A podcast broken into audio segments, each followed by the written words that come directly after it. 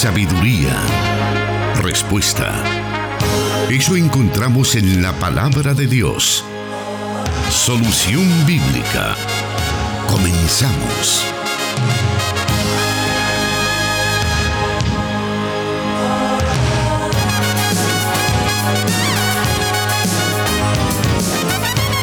Una vez más, Dios nos permite esta oportunidad de llegar hasta ahí donde usted se encuentra con el programa Solución Bíblica. Este espacio que ha sido diseñado, ha sido pensado para que usted pueda recibir instrucción en su vida espiritual a través de la palabra de Dios. Son diferentes circunstancias que a veces tenemos en la vida y necesitamos una luz que esté guiando nuestros pasos y esa luz la encontramos en la palabra de Dios. Por lo tanto, damos gracias también a Dios que nos da eh, pues la oportunidad de interactuar con nuestra audiencia, que son quienes nos envían cada una de las preguntas que damos a conocer todos los martes, a las cuales, por supuesto, también tenemos que agradecerle a nuestro Dios que nos da el honor de contar con las respuestas de nuestro pastor Jonathan Medrano, quien ya está con nosotros, listo para responder esta tarde. Bienvenido, pastor. Muchas gracias hermano Miguel, un saludo para todos los oyentes que están ya pendientes de este su programa Solución Bíblica. Desde los estudios de Plenitud Radio 98.1 FM les enviamos un caluroso y afectuoso saludo a todos aquellos que hacen de este su programa Solución Bíblica uno de sus preferidos dentro de la programación no solo de Plenitud Radio sino que también de Restauración. Sabemos también que tenemos oyentes fuera de nuestro país con nuestra emisora hermana Cielo FM en Guatemala, a quien también eh, saludamos en la distancia. Y usted que ya nos está viendo a través de las plataformas digitales de, los medios eh, oficiales, eh, saludos. Nos agrada que usted nos envíe sus comentarios, sus preguntas, pues de esta manera vamos aprendiendo acerca de lo que la Biblia dice acerca de determinados temas. Y por supuesto que esta tarde tenemos también una lista de preguntas que hemos tomado de un listado muy muy grande, muy numeroso de muchas preguntas que usted nos ha realizado. Algunas de ellas pues eh, seguramente usted ya las ha ya ha escuchado la respuesta a su pregunta o a lo mejor está esperando aún por una respuesta. Lo importante de todo esto es que usted pueda permanecer siempre con su corazón dispuesto a aprender de las preguntas también que otros realizan. Así que, sin más, vamos a comenzar con las preguntas de esta tarde. Así que vamos a darla a conocer en estos momentos. Es un eh, cuestionamiento que nos hacen y dice de la siguiente manera. ¿Qué pasa cuando un cristiano está batallando con un pecado recurrente, el cual no ha podido dejar por mucho tiempo? A veces lo deja y después vuelve nuevamente a recaer en él. ¿Puede interpretarse eso como un aguijón en la carne, como lo menciona Pablo en 2 Corintios 12, 7 al 9? Le menciono esto pues al dar consejería me he encontrado con este tipo de respuestas. Y yo no sé qué decirles, pues considero que un hijo de Dios no puede ser practicante del pecado que si hay un verdadero arrepentimiento deben tomarse acciones claras para abandonar esta práctica. Pero sé que hay muchas personas que luchan con esto y yo no quiero juzgarlas, ni ser dura. También hay personas que me dicen que es la gracia de Dios, que cuando quiera lo van a dejar. Esta la considero una respuesta escapista que, y que hay un deseo de seguir en la misma situación. ¿Qué podría decirme al respecto? Nos dice nuestro oyente, pastor. Bueno, son varias preguntas en una en el planteamiento que hace la oyente. Con respecto a la primera parte, donde manifiesta de, acerca de un creyente que está batallando con un pecado específico y que no lo ha podido abandonar por mucho tiempo, eh, que a veces lo deja y después de un tiempo vuelve a la misma situación. Bueno, lo primero que debemos de comprender es que en el momento de nuestra conversión se produce en nosotros un cambio en la forma de pensar, de sentir y consecuentemente de actuar. A eso es a lo que llamamos arrepentimiento. Cuando una persona se arrepiente y se produce el milagro del nuevo nacimiento, puede existir una transformación absoluta que la persona abandona por completo ciertas prácticas pecaminosas que son evidentes. Por ejemplo, el consumo de drogas, de alcohol, eh, la vida libertina que quizás en algún momento eh, mantuvo. Estamos entonces frente a una conversión auténtica y genuina.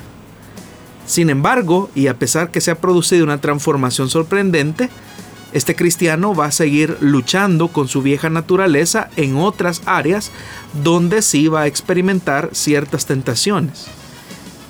Yo recuerdo a un hermano que él antes de venir a Cristo era una persona adicta al consumo de marihuana eh, y al consumo de tabaco.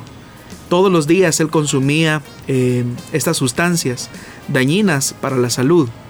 Pero cuando vino a Cristo, se produjo en él una transformación tal que al día siguiente, o el mismo día más bien por lo que él comenta, él dejó el consumo del cigarrillo, el consumo de la marihuana, al punto que los amigos cuando se enteraron de la conversión de él, pues decían, no, él ya va a regresar porque a él le fascina el consumo de estas sustancias. Incluso a veces se acercaban a él con la intención de mofarse de la fe que él ahora había abrazado y le decían, eh, si él quería consumir, ellos le podían proporcionar de manera gratis y trataban la manera de ridiculizar su fe.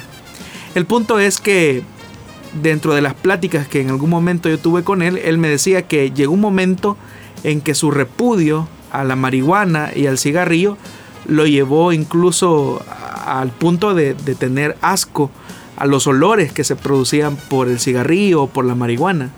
Entonces, ante ese cambio tan sorprendente, tan radical, pues no cabe la menor duda que efectivamente se ha producido una conversión genuina como resultado del arrepentimiento y ha habido un cambio en la forma de pensar, sentir y actuar en relación a la práctica de ese pecado eh, específico y en torno a muchas otras cosas de la vida.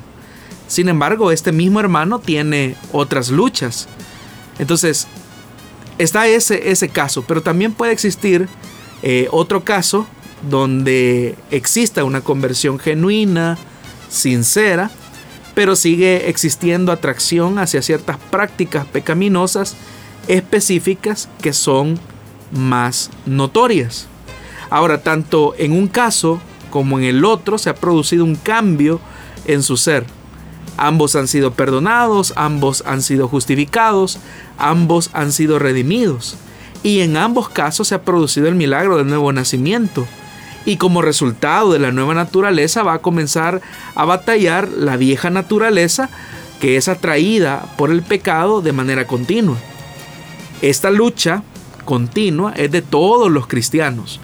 La victoria y la derrota sobre cierto hábito pecaminoso radica en la disciplina que pongamos por controlar esa atracción hacia lo malo, haciendo una debida sustitución de lo malo por lo bueno, haciendo cambios en los hábitos, estilo de vida, cambios incluso en las relaciones que mantenemos con ciertas personas, la atracción hacia esos pecados va disminuyendo.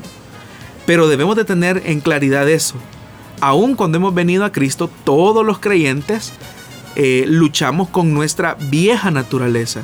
Es una eh, condición que, digamos, solo se produce en el creyente. Porque la persona que no conoce de Jesús solamente tiene su naturaleza pecaminosa. Entonces para él es lo mismo pecar como aumentar ciertos, ciertas prácticas pecaminosas y él no siente ni el más mínimo remordimiento en lo que hace. Y la razón de eso es porque como la Biblia misma lo describe, está muerto en sus delitos y pecados. Pero en el caso del creyente, en el momento de la conversión, cuando se produce la nueva, la nueva naturaleza, la nueva transformación, el nacer de nuevo, la vieja naturaleza no es ni anulada, ni suprimida, ni quitada El cristiano tiene una lucha continua dentro de su ser entre la vieja naturaleza que está viciada a los hábitos pecaminosos y la nueva naturaleza que aspira a agradar a Dios. Entonces esa tensión, esa batalla, esa lucha es la que se va a producir en la vida de todo cristiano. Puede darse el caso eh, que si un cristiano peca contra Dios es porque de alguna manera abandona su disciplina diaria de revestirse de la nueva naturaleza. Pero el, hecho de revestirse de la nueva naturaleza es una tarea eh, especial y particular de los cristianos. De hecho que en el libro de los Efesios, en la carta de los Efesios, en el capítulo 4, versículo 20 al 24, el escritor nos alienta y dice, ¿No fue esta la enseñanza que ustedes recibieron acerca de Cristo? Si de, si de veras se les habló y enseñó de Jesús según la verdad que está en él, con respecto a la vida que antes llevaban, se les enseñó que debían quitarse el ropaje de la vieja naturaleza. Pero vea el, énfasis del escritor. Se les enseñó que debían quitarse el ropaje de la vieja naturaleza. Es decir, que esta es una responsabilidad del cristiano el de despojarse de los malos hábitos. Es más, el escritor dice, la cual está corrompida por los deseos engañosos ser renovados en la actitud de su mente y ponerse el ropaje de la nueva naturaleza creada a imagen de Dios en verdadera justicia y santidad. Entonces, lo que el, escritor está señalando es que debe de haber una sustitución del ropaje viejo que está viciado, corrompido por los deseos engañosos de la carne para sustituirlo por el ropaje de la nueva naturaleza creada a imagen de Dios, que dice que es en justicia y en santidad. Pero esa es una responsabilidad del creyente, no de Dios. Ahora, en relación a que se afirma eh, o se relaciona el aguijón en la carne, eh, como una de las posibles explicaciones a las caídas o resbalones que se tiene, más parece que es una excusa por no asumir una responsabilidad auténtica sobre su lucha diaria con la que se enfrenta con sus malos hábitos. Y lo otro, decir también que cuando Dios quiera voy a dejar determinado pecado es un conformismo y una muestra de inmadurez, pues Dios no es responsable de nuestro progreso espiritual si nosotros no ponemos de nuestra parte por crecer. Así es que cada vez que en la consejería usted se enfrente con este tipo de respuestas o excusas, como consejera usted debe de delinear cuáles eh, son las herramientas espirituales que Dios le ha provisto al creyente como la lectura de la palabra, la oración, la comunión los unos con los otros, la morada de su Espíritu Santo, el bautismo en el Espíritu Santo, que son herramientas que Dios nos da. Sin embargo, es nuestra responsabilidad ejercitarnos disciplinadamente todos los días en aquellas cosas que son eh, nuestra responsabilidad y que Dios obviamente no hará por nosotros. Cuando el creyente asume con responsabilidad su crecimiento cristiano, es ahí donde se encamina hacia la madurez cristiana, que dicho sea de paso, la meta del creyente es parecernos cada día más a Cristo. Y siendo que esa es la meta a la que debemos de arribar, es más que obvio que todos, todos los cristianos, todos los días, tenemos algo que mejorar en nuestra vida cristiana para cumplir esa meta de parecernos cada día más a Jesucristo, que es la máxima revelación de Dios a la humanidad. Muy bien, en relación siempre a esta, a esta pregunta pueden también surgir eh, algunas, algunos cuestionamientos como, por ejemplo, ¿qué podríamos decir? del pecado de muerte por el que el escritor de la carta de Juan dice que no se pida, o también cuando alguien está practicando un pecado de muerte. Bueno, primero lo que debemos de enfatizar es que todo pecado conduce a la muerte. La misma escritura señala diciendo que la paga del pecado es la muerte, o alma que pecare, esa morirá. Ahora, en relación a Primera de Juan, capítulo 5, versículo 16, que es uno de los versículos que algunos consideran como de los más difíciles de interpretar del Nuevo Testamento, el texto dice de la siguiente manera, si alguno viere a su hermano cometer pecado que no sea de muerte, pedirá y Dios le dará vida. Esto es para los que cometen pecado que no sea de muerte. Hay pecado de muerte por el cual yo no digo que se pida. Ahora, alrededor de este texto hay dos interpretaciones predominantes. La primera, y quizás sea la mejor interpretación que se puede encontrar o aproximar a la intención del escritor, es comparar este versículo con lo que sucedió, por ejemplo, en el caso de Ananías y Zafira, en Hechos capítulo 5, versículo del 1 al 10. Eh, o en, el caso de 1 de Corintios capítulo 11, versículo 30, cuando se establece que al tomar eh, algunos elementos que son propios de la cena del Señor, eh, algunos ya duermen. Ahora, cuando hablamos del pecado de muerte, según esta posible interpretación, algunos hablan de que es un pecado deliberado, consistente o consciente, continuo y falto de arrepentimiento. Es decir, es una persona que está consciente que está fallando a Dios, pero aún así no tiene muestra de arrepentimiento y es más, eh, vive en una condición de pecado y pareciera ser que no hay ni siquiera el más mínimo remordimiento, mucho menos arrepentimiento de que lo que está haciendo está ofendiendo a Dios y posiblemente a los hermanos eh, que rodean. Ahora, cuando eso ocurre, cuando una persona está en esa práctica deliberada, por lo que vemos en el libro de los Hechos, en el caso por ejemplo de Ananías y Zafira, o en el caso de la iglesia de Corinto, de algunos que habían tomado la cena del Señor indignamente, pues la Biblia lo que eh, señala es que Dios castiga ese pecado eh, y puede darse el caso de que existan cristianos que ante esta situación pues obviamente eh, terminan muriendo y hablamos de una muerte física.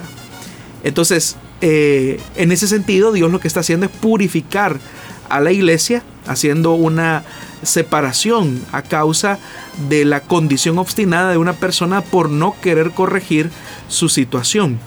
Ahora, esa es una posible eh, interpretación. La otra interpretación es que, es cierto, estamos frente a una práctica consistente, continua, consciente, deliberada, sin arrepentimiento, eh, acerca de un pecado en específico.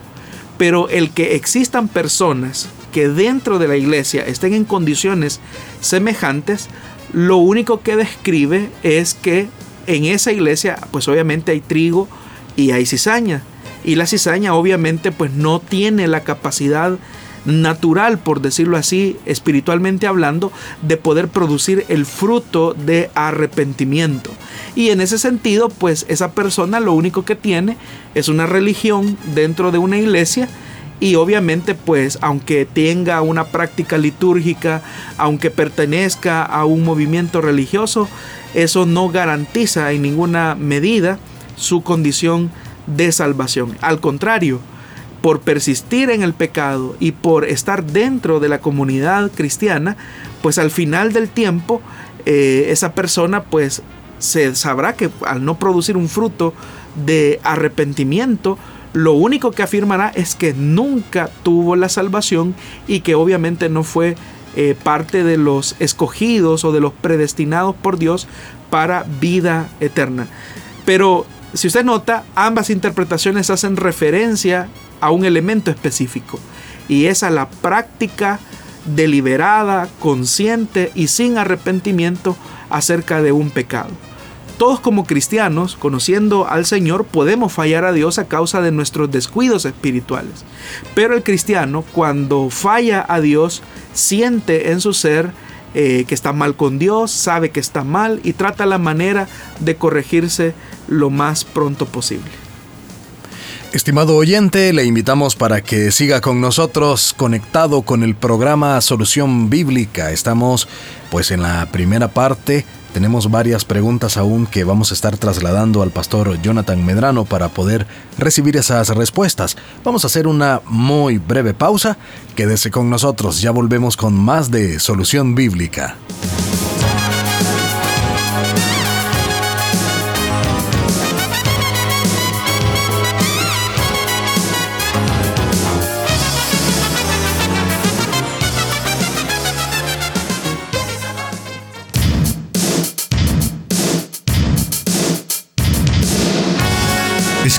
Tus preguntas al número de WhatsApp de Plenitud Radio 503 7848 5605 y número de WhatsApp de Restauración 503 78 56 94 96.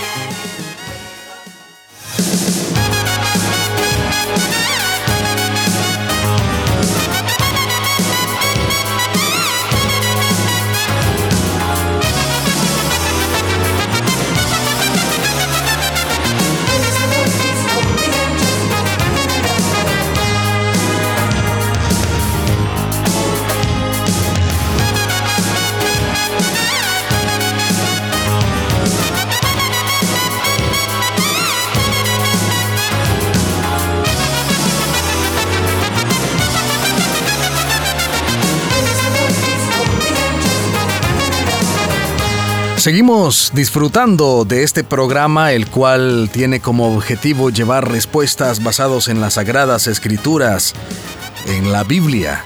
Y estamos ya también revisando algunas, algunos de los comentarios que nuestros oyentes nos envían por medio de las diferentes plataformas, como son Facebook Live y también bueno, en, todo caso, Facebook Live está transmitiendo a través de las páginas de Plenitud Radio, Misión Cristiana Elim Santa Ana y por supuesto la página de Solución Bíblica. Ahí puede encontrarnos, puede compartir también esta transmisión con otras personas para poder escuchar las respuestas a estas preguntas. Vamos a continuar, esta es la segunda pregunta de la tarde, pero por cierto tiene que ver con la pregunta anterior, ya que nos dice él o la oyente, ¿En qué consistió el aguijón de la carne al que Pablo hace referencia? En 2 de Corintios, ¿y qué explicación podemos sacar al respecto? Nos dice, pastor.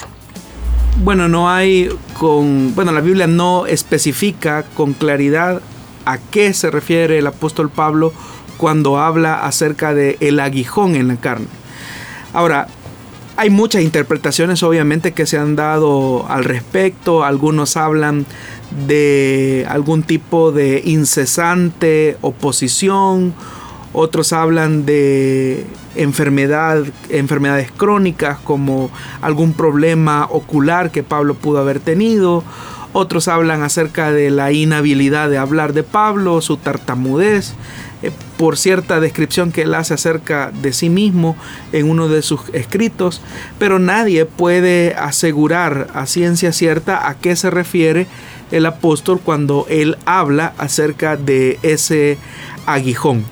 Ahora, lo que sí sabemos acerca de este aguijón en la carne eh, proviene del mismo Pablo en 2 de Corintios capítulo 12 versículo 7 cuando el escritor dice y para que la grandeza de las revelaciones no me exaltase desmedidamente, me fue dado un aguijón en mi carne, un mensajero de Satanás que me abofetee para que no me enaltezca sobremanera.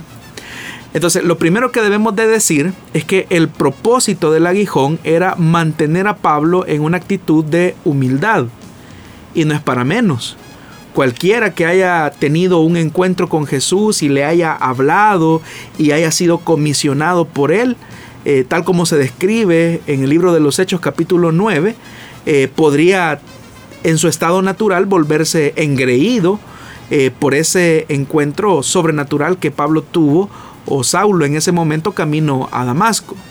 Ahora, si se le añade a esa experiencia el tema de que el Espíritu Santo le inspiró para escribir muy buena parte de lo que conocemos hoy como el Nuevo Testamento, es fácil que el apóstol se hubiese vuelto una persona altiva o exaltarse demasiado o volverse demasiado vanidoso o, u orgulloso, especialmente cuando hablamos del apóstol de la gentilidad que fundó muchas de las iglesias eh, en lo que se conoció como el imperio romano eh, y aún más allá de él.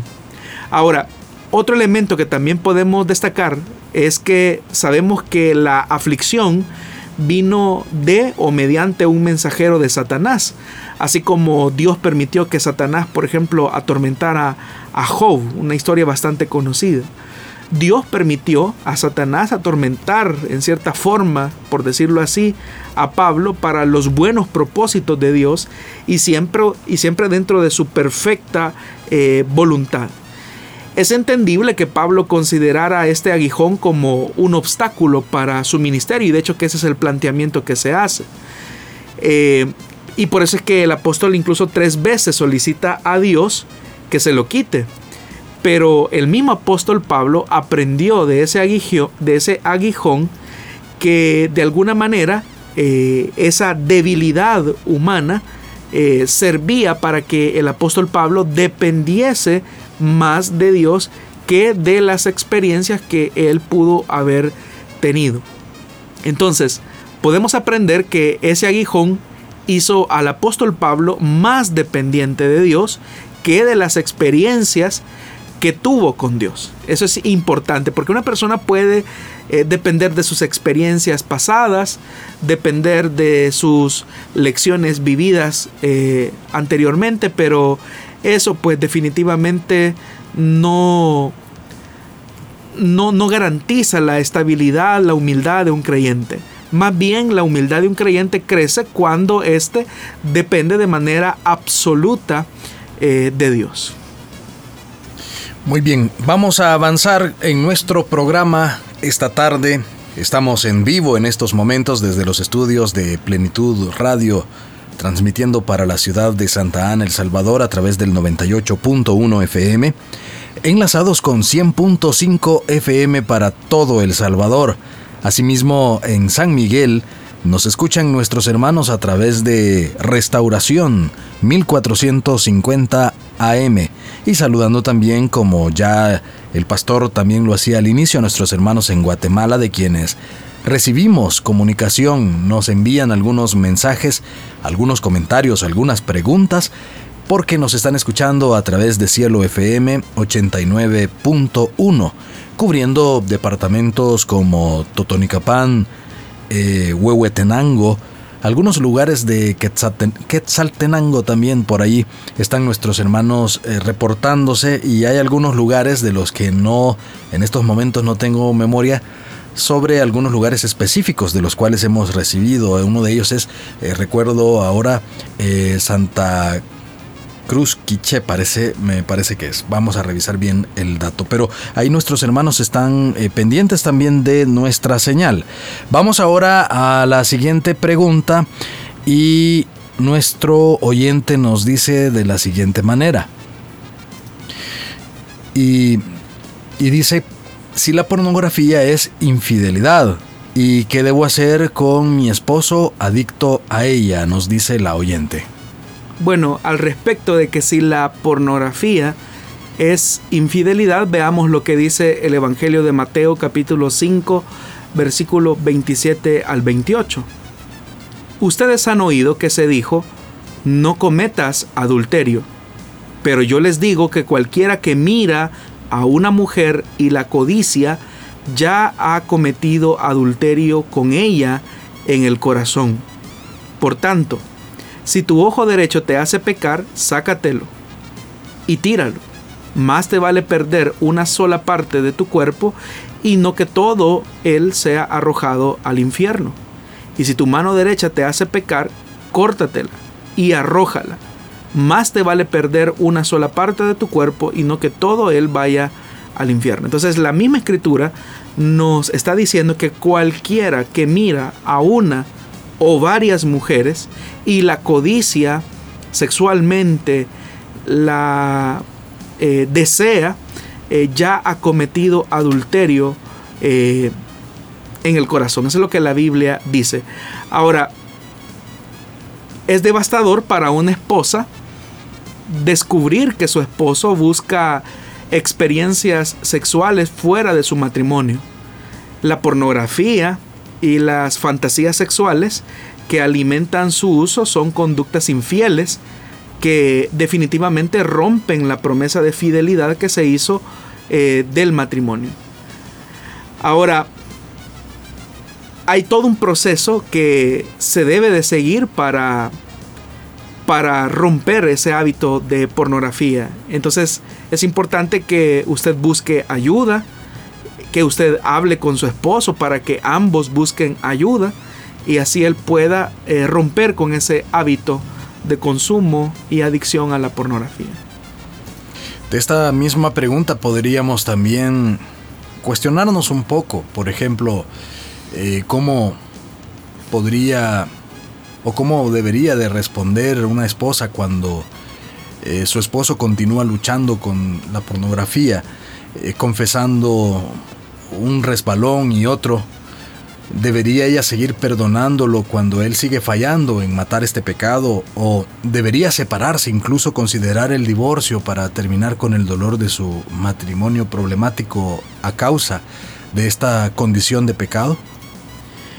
Bueno, uno de los elementos importantes para las esposas cuyos maridos luchan con esta adicción es que se capaciten en torno al tema. Si su esposo, hermana, es creyente, usted debe confrontarlo de manera sabia. La confrontación debe ser caracterizada por el amor y la paciencia que también hemos recibido de parte de Dios en nuestras vidas. Esa confrontación hecha en amor debe conducir al arrepentimiento y al compromiso disciplinado por corregir esa conducta. De hecho que hay todo un parámetro que la misma palabra de Dios establece en el Evangelio de Mateo capítulo 18 versículo 15 eh, en adelante. Entonces, como cristiana, usted es responsable de amonestar con sabiduría a su esposo que tal práctica no es la correcta y usted misma debe de alentar a su esposo a buscar ayuda. Algunas de las preguntas que son necesarias eh, y que también le pueden ayudar para que su esposo salga de ese hábito una vez él haya eh, confesado su pecado a Dios y también él tenga el deseo de seguir adelante, es que usted se pregunte quiénes son los hombres con los que él es completamente honesto. Y hablo de hombres cristianos. O quién exhorta a su esposo y lo alienta eh, en sus batallas espirituales que él ha tenido. Probablemente su esposo, si es creyente, tendrá algún amigo cristiano, algún hermano maduro en la fe que lo va a ayudar a salir de esta situación. Recordemos que la rendición de cuentas nos permite descansar al saber que los demás eh, van a ayudarnos, nos van a, a sacar adelante y esa rendición de cuentas también rompe la esclavitud y también las tinieblas de la práctica de pecado.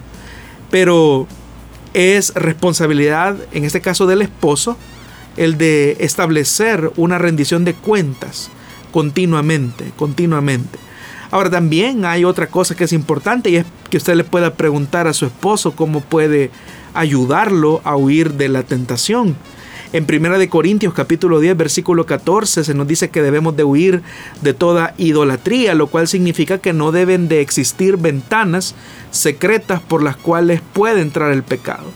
Entonces, una pregunta que usted le podría hacer a su esposo es que él pueda brindarle los accesos, los lugares donde él está consumiendo eh, pornografía. Por ejemplo, si, si él tiene un dispositivo en su habitación o en su oficina o la computadora está configurada de tal forma que nadie tiene acceso más que él, una buena forma de ayudarlo es que usted le diga que lo más correcto es que él exhiba su comportamiento eh, de manera pública. ¿Y a qué me refiero con exhibir? Me estoy refiriendo a que ya él, por ejemplo, no, no debe de tener acceso eh, a la computadora de manera privada o mantener claves, contraseñas que de alguna manera lo que hacen es eh, crear el ambiente necesario para que el pecado haga nido en su corazón. Una rendición de cuentas también va a permitirle que la esposa tenga control eh, y ayudarle, porque no es solo el hecho de controlar, sino que ayudarle a que él no esté en esos espacios donde él ha consumido esa pornografía. Si la computadora, por ejemplo, estaba en la habitación donde se mantenía puerta cerrada, eh, ¿por qué no sacar la computadora a la sala donde todos ven, donde todos eh, pueden observar lo que la persona está haciendo frente al ordenador? Esa podría ser una buena forma en que también la esposa podría ayudar a, su esposo. Pero eh, la iniciativa debe de nacer eh, específicamente del esposo. Sabemos que este es un tema muy recurrente en muchas personas, hombres quizá en su mayoría, pero también a lo mejor mujeres o jóvenes que están en esta, en esta situación. Y bueno, por esa razón tenemos que, que preguntar cómo podría un creyente ser libre de la adicción al consumo de pornografía. ¿Será que bastaría con simplemente pedirle perdón a Dios o realmente debe buscar ayuda profesional o pastoral para solventar este problema? Bueno, hermano, definitivamente la confesión es importante, la confesión a Dios, eh, pedir perdón es importante, pero ese apenas es el primer paso. Si auténticamente una persona desea romper el hábito del consumo, la adicción con la pornografía, es importante la confesión, pero también es importante la consejería, el acompañamiento espiritual y lo que ya mencionábamos, la rendición de cuentas. Y quiero aprovechar para mencionar lo que dice, por ejemplo, Primera de Tesalonicenses, capítulo 4, versículo del 1 al 8, porque la iglesia de Tesalónica era una iglesia que estaba rodeada eh, de cultos eh, digámoslo así, cultos un, tacto, un tanto sexualizados. Es decir, que muchos de los hermanos de la iglesia de Tesalónica, antes de venir a Cristo, eh, tenían una vida disoluta, una vida sexualmente descarriada, podríamos decir, pero ahora vienen al Evangelio, escuchan de Jesús y saben que Dios les ha llamado a una vida de santidad. Entonces, ¿cómo se rompe ese hábito sexual que antes se tenía, ahora que ya se está en el Evangelio? Curiosamente, el escritor, el apóstol Pablo, en el capítulo 4, versículo 1 al 8, nos describe qué era lo que habían hecho los cristianos tesalónicos, eh, los tesalonicenses, perdón, eh, para eh, salir de esas conductas adictivas. Vean lo que dice el capítulo 4, versículo del 1 al 8. Por lo demás, hermanos, les pedimos encarecidamente en el nombre del Señor Jesús. Es decir, el apóstol Pablo está pidiendo en el nombre de Jesús. Dice, que sigan progresando, y eso es lo importante, progresando en el modo de vivir que agrada a Dios. Entonces lo primero que se está diciendo es que los cristianos debemos de progresar, lo que dijimos en nuestro primer segmento del programa, debemos de progresar en nuestro crecimiento cristiano todos los días. Y dice, tal como lo aprendieron de nosotros. Es decir, que debe de haber un aprendizaje de la nueva vida que tenemos en Cristo. Y la mejor forma de aprender es desaprender lo que habíamos aprendido en nuestra vida vieja. Y dice más, de hecho ya lo están practicando. Es decir, el apóstol Pablo es testigo que los tesalonicenses están practicando el ejercicio cristiano. Y dice el verso 2, ustedes saben cuáles son, vea lo que dice, las instrucciones que les dimos de parte del Señor Jesús. La voluntad de Dios es que sean santificados, que se aparten de la inmoralidad sexual. Que cada uno aprenda, y vea otra vez, se está hablando en el versículo 2 de instrucciones y en el versículo 4 se está hablando de aprendizaje, que cada uno aprenda a controlar su propio cuerpo de una manera santa y honrosa. Pero ¿por qué es importante que prestemos atención a lo que dice el verso 4 cuando habla de aprendizaje? Porque nuestro cuerpo ha sido diseñado obviamente para eh, tener esos impulsos sexuales. El que una persona tenga impulsos sexuales, como tiene impulsos para comer, como tiene deseos eh, de consumir alimentos, que es parte, es una necesidad biológica, eh, importante, así como una persona también tiene la necesidad biológica de consumir agua, que es parte de la naturaleza humana, también Dios nos dotó del don de la sexualidad. La sexualidad no ha sido creada por Satanás, la sexualidad no ha sido creada por el mundo, ha sido un don de Dios. Pero aunque tenemos ese instinto sexual, debemos de aprender a controlar nuestro cuerpo. Tenemos que aprender a controlar nuestro cuerpo. Y es lo que el apóstol Pablo está diciendo. Pero dice algo más, sin dejarse llevar por los malos deseos como hacen los paganos que no conocen a Dios. Y que nadie perjudique a su hermano ni se aproveche de él en este asunto. El Señor castiga todo esto como ya lo hemos dicho y advertido. Dios no nos llamó a la impureza, sino a la santidad. Por tanto, el que rechaza estas instrucciones, no rechaza a un hombre, sino a Dios, quien les da a ustedes su Espíritu Santo. Entonces lo que Dios hace es entregarnos, como ya lo dijimos, las herramientas que rompen esos hábitos pecaminosos. Pero es responsabilidad de nosotros como cristianos disciplinarnos, progresar, como dice el apóstol Pablo, obedecer las instrucciones que hemos recibido. Entonces, una de las cosas que, que, toda persona, porque el problema de la pornografía, el consumo de la pornografía no es un problema solamente de jóvenes o de hombres. Se sabe de acuerdo a ciertos estudios que también un buen segmento poblacional de las mujeres también consumen pornografía. Entonces, ¿qué se debe de hacer cuando hay una adicción a la pornografía y es un creyente que está luchando en contra de ese hábito?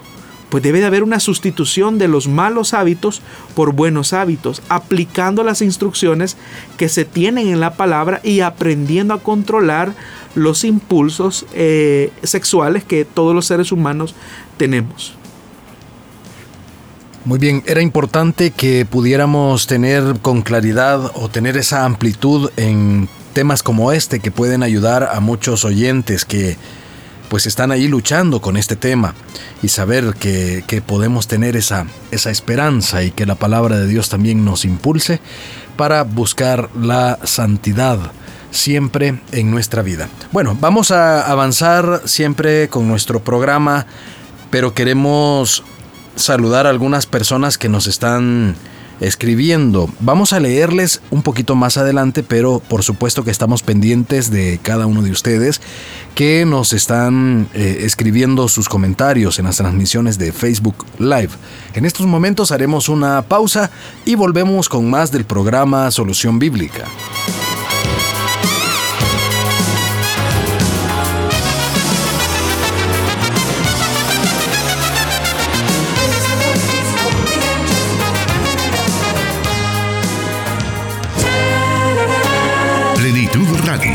98.1 FM Santa Ana y 100.5 FM Restauración. Transmitiendo solución bíblica para El Salvador y el mundo.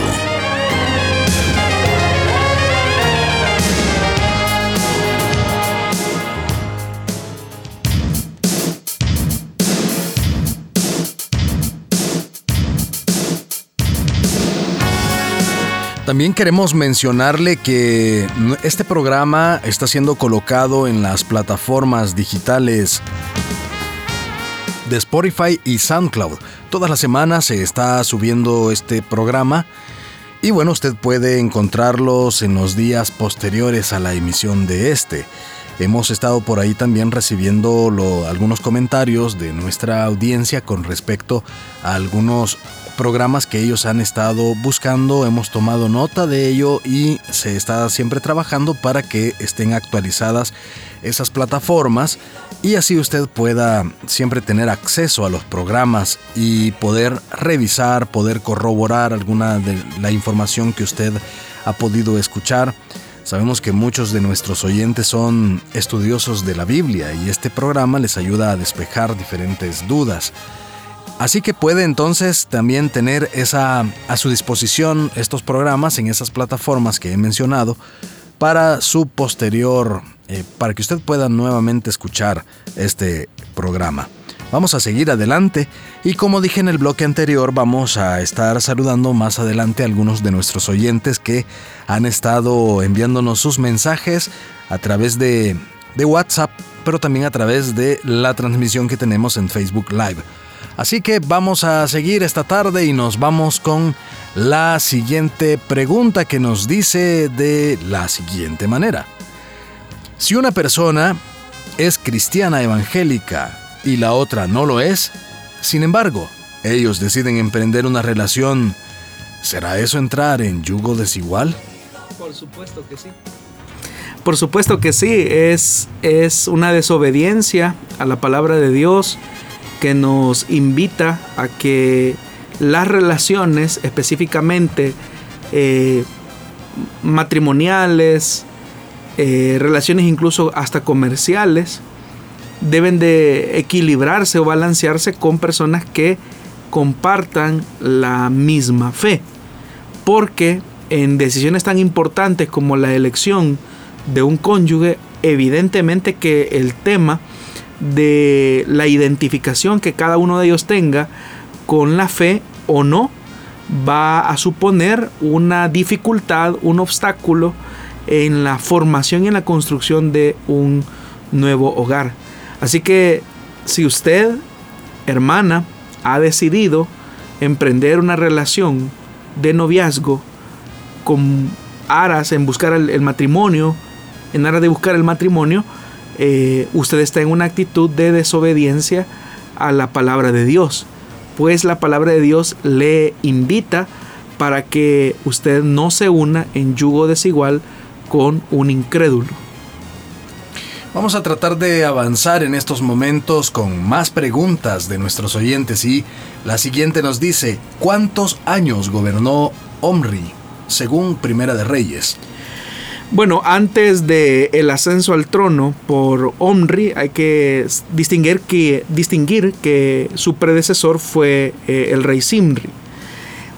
Cuando Simri eh, muere a causa de cierto complot que se produjo en contra de él, eh, la Biblia dice que el poder al interior del gobierno quedó, digámoslo así, distribuido entre Omri y Tivni sin embargo, esa tensión en donde no había, por decirlo así, de alguna manera la elección de un nuevo rey, eh, condujo a disputas internas entre los aliados de Omri y los aliados de Timni.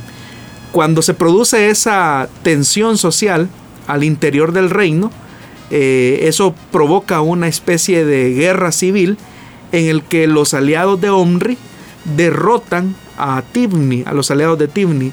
Y es ahí donde Omri finalmente se hace del poder eh, absoluto en el reino de Israel, es decir, en, en el reino del norte, una vez el reino se dividió.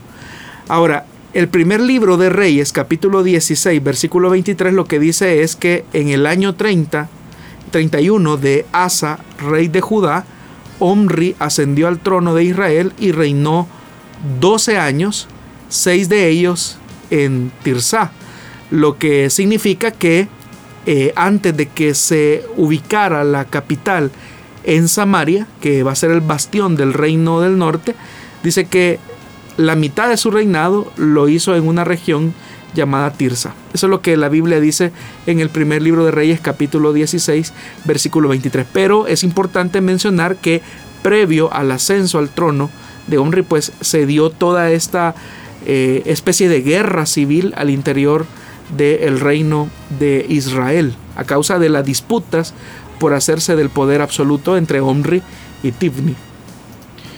Vamos ahora a aprovechar todavía esta parte final y queremos pues una pregunta que nos envían por acá, queremos dar a conocer una pregunta que nos envía uno de nuestros oyentes y dice, ¿el anticristo tendrá plena conciencia de quién es él y de lo que ejecutará durante el periodo de la gran tribulación? Definitivamente Él será una persona consciente de todo lo que Él es y de lo que ha de hacer. Hay que recordar que toda la ambición de Satanás es ser o imitar a Dios en fuerza y poder. Y trabaja por eso arduamente, eh, día y noche, desde que es Satanás, ¿no? En el libro, o en la carta más bien de Segunda de Tesalonicenses, capítulo 2, versículo 4, se nos hace una descripción de alguna manera de la conciencia que tiene este hombre. Dice, hablando acerca del anticristo, dice, el cual se opone y se levanta contra todo lo que se llama Dios o es objeto de culto, tanto que se sienta en el templo de Dios como Dios haciéndose pasar por Dios. Es decir, que hay una conciencia eh, real de querer usurpar y dejar a un lado al Dios verdadero para engañar a las personas y hacerse pasar por Dios. Entonces su intención, como ya lo dijo, eh, como ya lo digo, es reemplazar al Dios verdadero, eh, tratar la manera de engañar a las personas. Y si esa es la intención, hay que entender en qué condiciones es que emerge la figura de este personaje llamado el anticristo. El anticristo básicamente pues lo que hará es negar la necesidad de Dios y él mismo eh, va a tratar la manera de declararse como el gobernante absoluto eh, del mundo. De hecho que en el libro de Apocalipsis, en el capítulo 13, eh, se nos hace esta descripción. El dragón, refiriéndose a Satanás, le confirió a la bestia su poder, su trono y gran autoridad. Entonces vemos, el dragón que es Satanás le confiere a la bestia que es el anticristo, su poder, su trono y gran autoridad. Una de las cabezas de la bestia parecía haber sufrido una herida mortal, pero esa herida ya había sido sanada. El mundo entero, fascinado, iba tras la bestia y adoraba al dragón porque había dado su autoridad a la bestia. En estos versículos vemos la imitación que Satanás hace acerca de, de Dios. Porque así como el Padre envía al Hijo, también Satanás envía a su Hijo, que en ese caso es el anticristo. Y así como el plan de Dios, Padre, es darle todas las cosas a su Hijo, también el dragón quiere darle el poder, la autoridad al anticristo para engañar a las naciones. Por eso es que dice la escritura que las naciones eran engañadas. Así que sí, podemos afirmar que hay una conciencia plena de quién va a ocupar ese papel como del anticristo. Bueno, siempre nos quedan diferentes preguntas, diferentes inquietudes que quedan por ahí, eh, pues pendientes para la siguiente semana o pendientes para otra ocasión. Sin embargo, tenemos todavía un par de minutos en los cuales queremos aprovechar para poder eh, hacer una de las, bueno, la última pregunta de este programa. Quédese pendiente, haremos una muy breve pausa y volvemos con el programa Solución Bíblica en la parte final.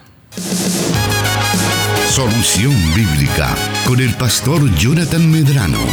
Desde Plenitud Radio 98.1 FM en Santa Ana, enlazada con Restauración 100.5 FM.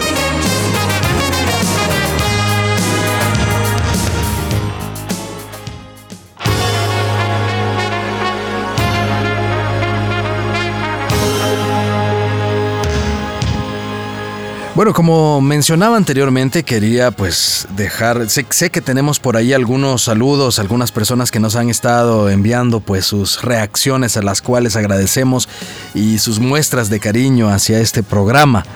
Pero queremos aprovechar estos últimos, últimos minutos que tenemos para poder trasladar esta pregunta al pastor Jonathan Medrano y dice así, ¿cuál es la iglesia evangélica que se apega más al camino de Dios? Elim, ¿será la verdadera iglesia evangélica?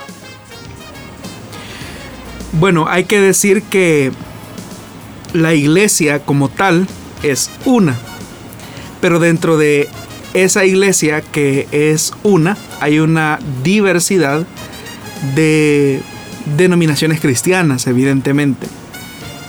Y ninguna denominación, ninguna iglesia puede por decirlo de alguna manera, manifestar que es poseedora de toda la verdad o de la verdad absoluta. Eso no es así.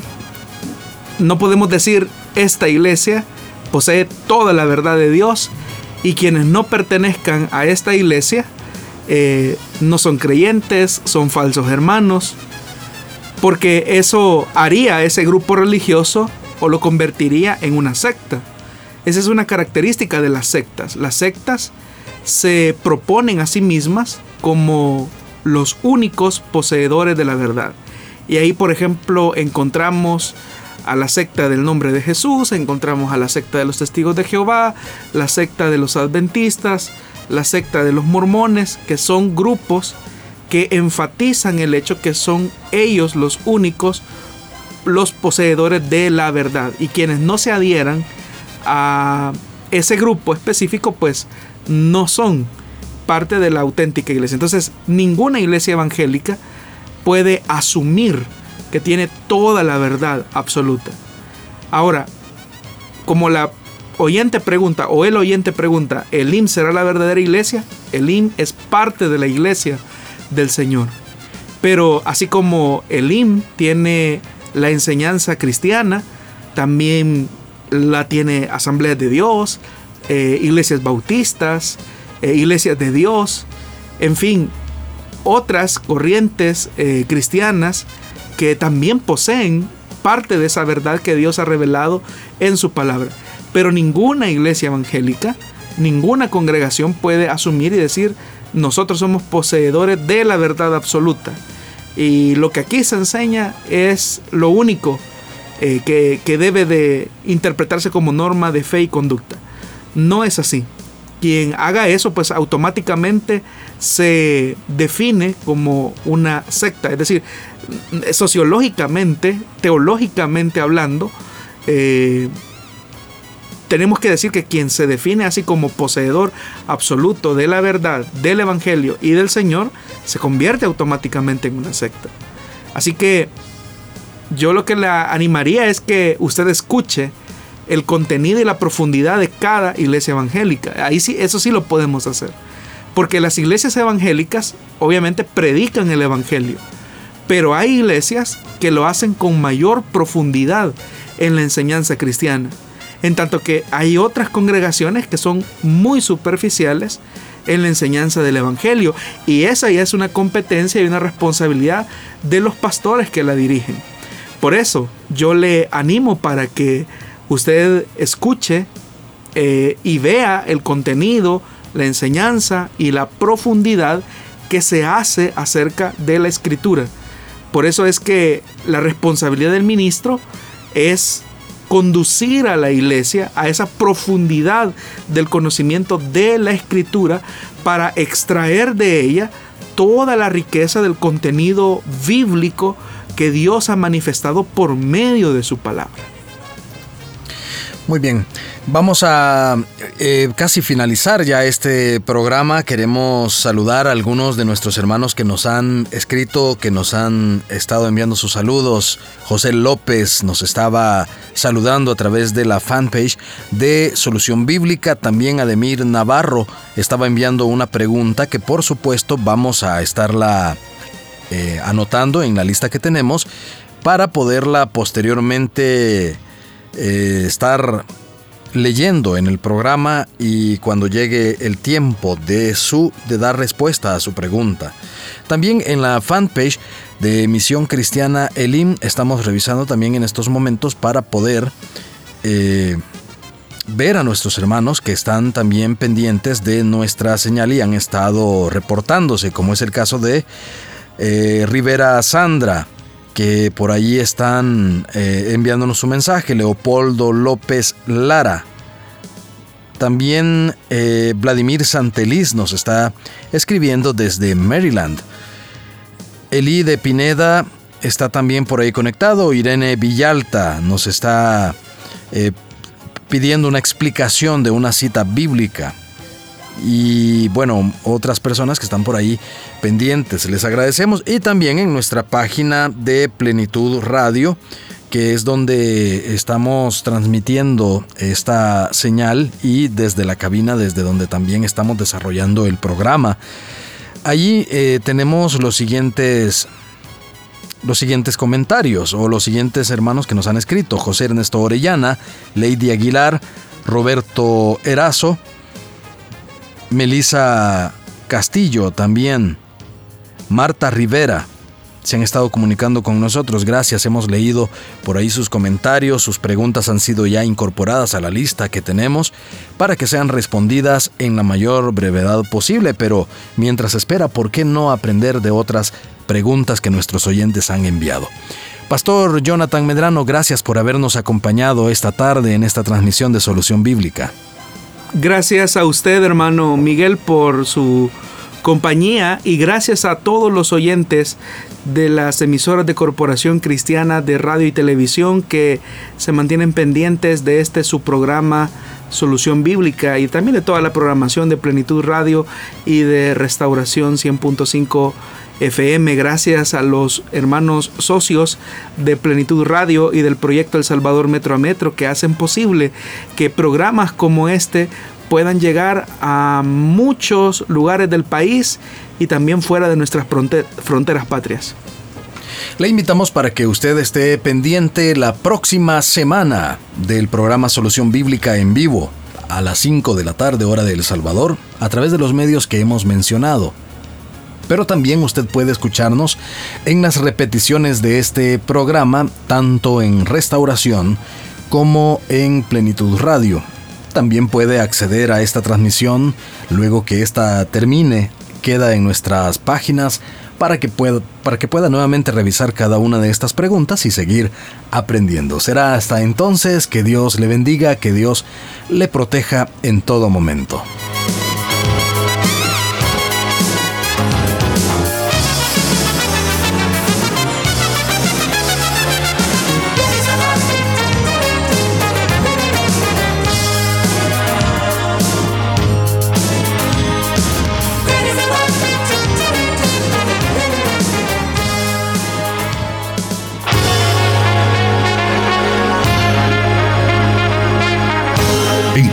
Respuesta en la palabra de Dios. Solución bíblica. Hasta el próximo programa.